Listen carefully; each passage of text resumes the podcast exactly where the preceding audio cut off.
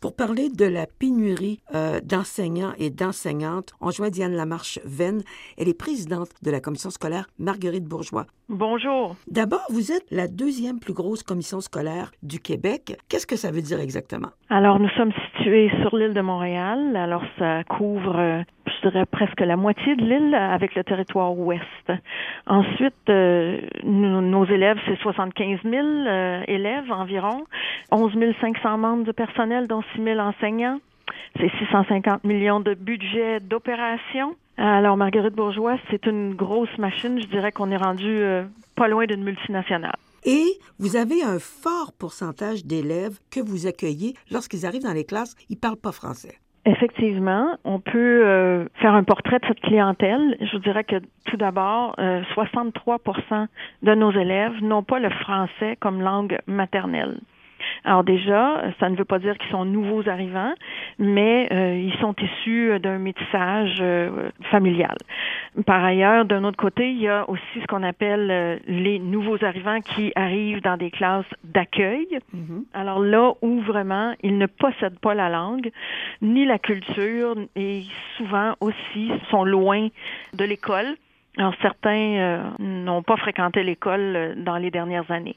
Parlez-nous des besoins criants que vous avez, parce qu'on sait que depuis quelques années, au Canada, il y a beaucoup de gens qui arrivent d'ailleurs. Il y a aussi un boom d'enfants au Québec. Qu'est-ce que ça crée chez vous comme pénurie? Alors, je vais commencer par vous expliquer euh, pourquoi euh, on se retrouve dans cette situation.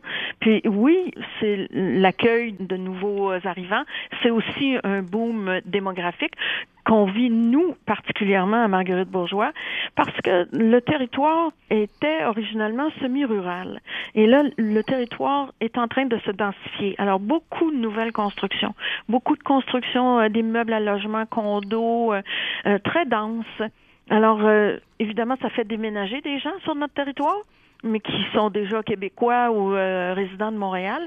Et on ajoute à ça l'immigration qui arrive beaucoup sur notre territoire parce que c'est connu, des quartiers comme Saint-Laurent, euh, Pierrefonds, La Chine, La Salle sont des endroits où il y a des communautés bien établies.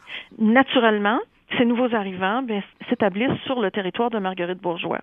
D'un autre côté, il y a eu beaucoup de changements dans les dix dernières années au niveau des ratios dans les classes. Alors, il y a eu des ratios qui ont été baissés par convention. Il y a des ratios aussi dans les classes régulières, disons ça comme ça.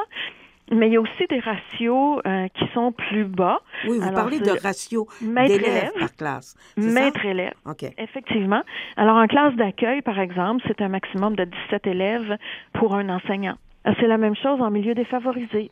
Alors, les milieux défavorisés sont aussi à ratio euh, plus euh, bas. On a aussi un autre phénomène qui sont les, les, élèves avec des difficultés d'apprentissage. Alors, ce sont encore une fois des classes avec des ratios maître-élève plus faibles. Alors, si on conjugue tout ça, l'augmentation de la clientèle, les baisses de ratios, la densification du territoire, ça nous amène un beau casse-tête à Marguerite Bourgeois. Expliquez-nous pourquoi c'est difficile de recruter des enseignants et des enseignantes. Est-ce que c'est parce qu'on n'en forme pas assez? C'est certain. Par exemple, dans nos prévisions, l'année prochaine, nous, on pense avoir besoin de 300 nouveaux enseignants. Dans tout ça, il y a l'augmentation de la clientèle, il y a la formation des groupes qui vont demander de peut-être euh, départager euh, des groupes comme par exemple la maternelle 4 ans, mais il y a aussi le fait que une partie de notre euh, personnel euh, qui euh, s'en va tranquillement à la retraite. Alors, quand on pense que les universités à Montréal vont former environ 275 nouveaux enseignants, si moi toute seule j'en ai besoin de 300, je suis déjà en déficit. Puis je suis pas la seule à avoir besoin d'enseignants. Et là, qu'est-ce que vous faites? Parce qu'il me semble qu'il y a quelqu'un qui est en ce moment en France et qui va avoir une mission particulière pour essayer d'attirer des gens on, essaie de s'aider soi-même parce qu'on voit bien que le système va prendre du temps à rattraper le déficit de, de besoins. Alors, euh, on fait beaucoup de choses à Marguerite Bourgeois, entre autres, mais euh, une avenue qui nous semble très intéressante, c'est d'aller recruter à l'étranger. Alors, euh, nous sommes en ce moment en mission à Paris Et c'est la troisième mission du genre pour aller recruter euh, des enseignants qui auraient le goût de l'expérience québécoise. Ça fait en sorte que ces gens sont déjà formés, sont prêts à, être accueillis dans une classe, malgré qu'ils auront quand même euh, des mises à niveau à faire. Et le fait que nous sommes en pénurie, ça accélère aussi pour les gens qui veulent venir euh, vivre l'expérience québécoise, l'arrivée dans les milieux. Est-ce que vous diriez, diriez que les besoins sont davantage pour le primaire ou le secondaire? Partout. C'est à tous les niveaux. On a besoin euh, d'enseignants spécialistes euh, au secondaire. On a besoin, un grand besoin d'enseignants en adaptation scolaire. Alors, les groupes avec des élèves qui ont des difficultés particulières.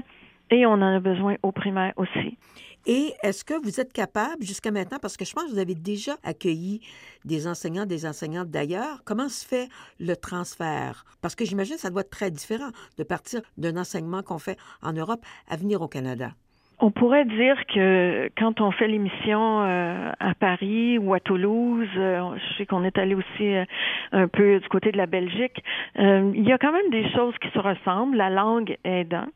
Les enseignants qui nous viennent d'ailleurs, qui arrivent de pays comme le Maghreb, par exemple, il y a peut-être un, ajustement culturel qui est plus grand et la langue est parfois un, problème.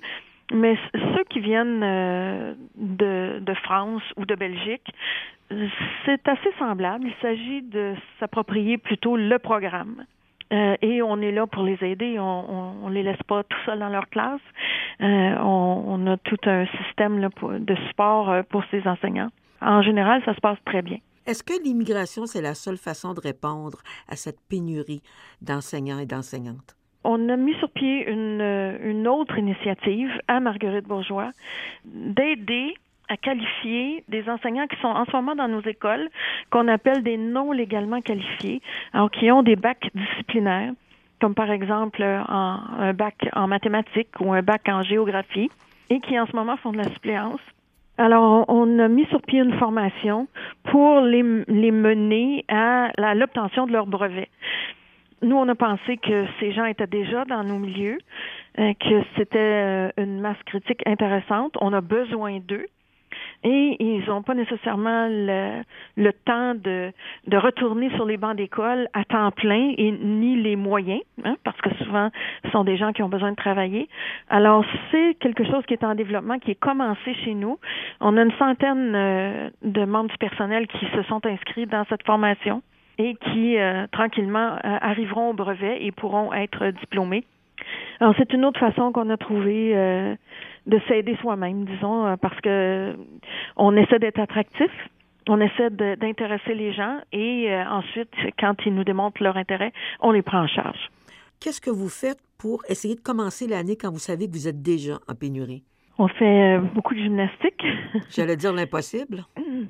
On demande à, tous les membres du personnel de faire leur part entre autres, certains enseignants, par exemple, euh, avaient demandé des libérations pour euh, des projets spéciaux. Alors, on leur demande de rester dans leur classe euh, tant qu'on n'a pas réussi à combler le poste. C'est une façon qu'on a trouvée qui nous a amené quand même une petite marge de manœuvre. Vous évaluez à combien de temps avant que la situation redevienne à peu près normale? On ne voit pas vraiment de grands changements pour les cinq prochaines années c'est énorme le nombre d'enseignants dont on va avoir besoin dans les cinq prochaines années.